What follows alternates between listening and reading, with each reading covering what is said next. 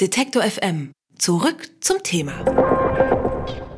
Die Fußball-WM ist vorbei. Politikerinnen und Politiker sind in Parlamentsferien. Viele Menschen sind schon in den Urlaub gefahren. Kurzum, das Sommerloch ist da. Das macht aber einer ganzen Reihe von Zeitungen und Zeitschriften überhaupt gar nichts aus. Die Regenbogenpresse schreibt nämlich munter weiter ihre Artikel über Stars und Sternchen und denkt sich dabei ganz viele dolle Geschichten aus.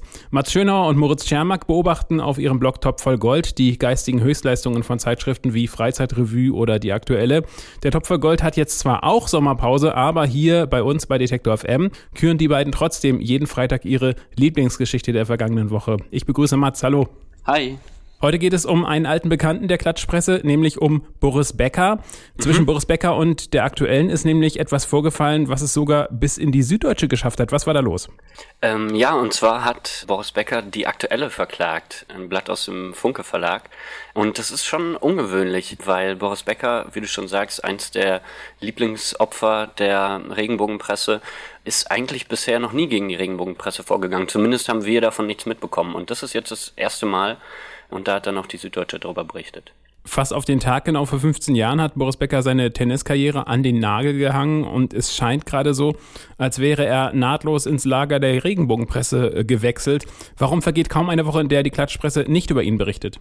Das hat mehrere Gründe. Also einmal ist er ja natürlich super berühmt und gerade für die Generation der Regenbogenleser kann ich mir vorstellen, immer noch so eine Art Nationalheld. Also die Relevanz über ihn zu berichten ist schon mal da. Das sieht man ja auch in anderen Medien. Wenn der irgendwo auftaucht, dann ist da sofort eine ganze Horde von Fotografen. Aber dann ist noch das Besondere an Boris Becker, dass er sich ja ziemlich ähm, stark in die Öffentlichkeit drängt, gerade durch seine dämliche Twitterei. Also was der da alles bei Twitter so von sich lässt, das ist eben eine große Fundgrube einfach für die Regenbogenredaktion. Die müssen sich einfach nur die Profile von ihm angucken und gucken, was er geschrieben hat und können daraus dann Dramen und Tragödien stricken. Also das ist bei Boris Becker schon ja anders als bei anderen Promis. Wie ich schon sagte, der dritte Grund ist, dass er sich halt in der Vergangenheit kaum gegen die Berichte gewehrt hat und mit, ja, also je weniger Widerstand da zu erwarten ist, desto mehr prügeln die, die Redaktionen dann auch drauf. Stellt sich die Frage, warum er sich äh, nicht öfter dagegen wehrt und erst jetzt? Ja, das ist eine gute Frage. Ich finde auch, dass diese Geschichte, gegen die er sich jetzt wehrt, im Vergleich ziemlich harmlos ist. Und deswegen überrascht es mich auch ein bisschen, dass er sich jetzt ausgerechnet dagegen wehrt. Aber äh, wahrscheinlich muss man die Gedankengänge von Boris Becker nicht immer nachvollziehen können. Um welche Geschichte handelt es sich ganz genau, die jetzt das Fass zum Übergelaufen gebracht hat? Und zwar hatte da die aktuelle im Mai getitelt Boris Becker Leberkrebs, verzweifelte Tränen um seine Freundin, wenn ich mich da richtig erinnere.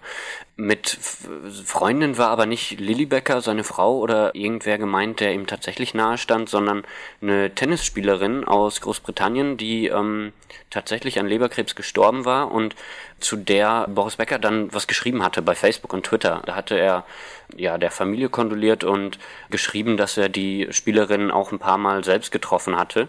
Aber wie er jetzt auch vor Gericht gesagt hat, seien sie nie befreundet gewesen und dementsprechend sei es einfach falsch gewesen, was die Aktuelle da geschrieben hat. Die Anwälte der, der Aktuellen haben dann argumentiert, es sei eine Meinungsäußerung also man, es, es sei von der Meinungsäußerung gedeckt, was man als Freundin bewertet und was nicht. Das haben, hat der Richter aber nicht ganz so gesehen.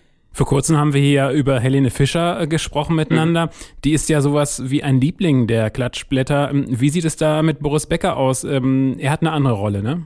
Ja, also von der Häufigkeit her ähm, würde Helene Fischer Boris Becker wahrscheinlich noch schlagen. Also über die wird einfach viel häufiger berichtet. Aber ja, auf der männlichen Seite, da gibt es Günther Jauch, über den sehr viel berichtet wird, und dann eben Boris Becker. Das sind so die drei äh, Lieblingsopfer der Regenbogenpresse. Im Gegensatz zu Helene Fischer und Günther Jauch kriegt aber Boris Becker immer die die absoluten Schmutzgeschichten ab, was denke ich mal damit zusammenhängt, dass er sich halt nie dagegen gewehrt hat in der Vergangenheit, im Gegensatz zu Günther Jauch und Helene Fischer, die auch dafür bekannt sind, dass sie mal Gerichtsprozesse anstrengen und Gegendarstellungen durchsetzen und den Redaktionen das Leben ein bisschen schwer machen, im Gegensatz ja, zu Boris Becker, der in der Vergangenheit alles äh, mit sich hat machen lassen.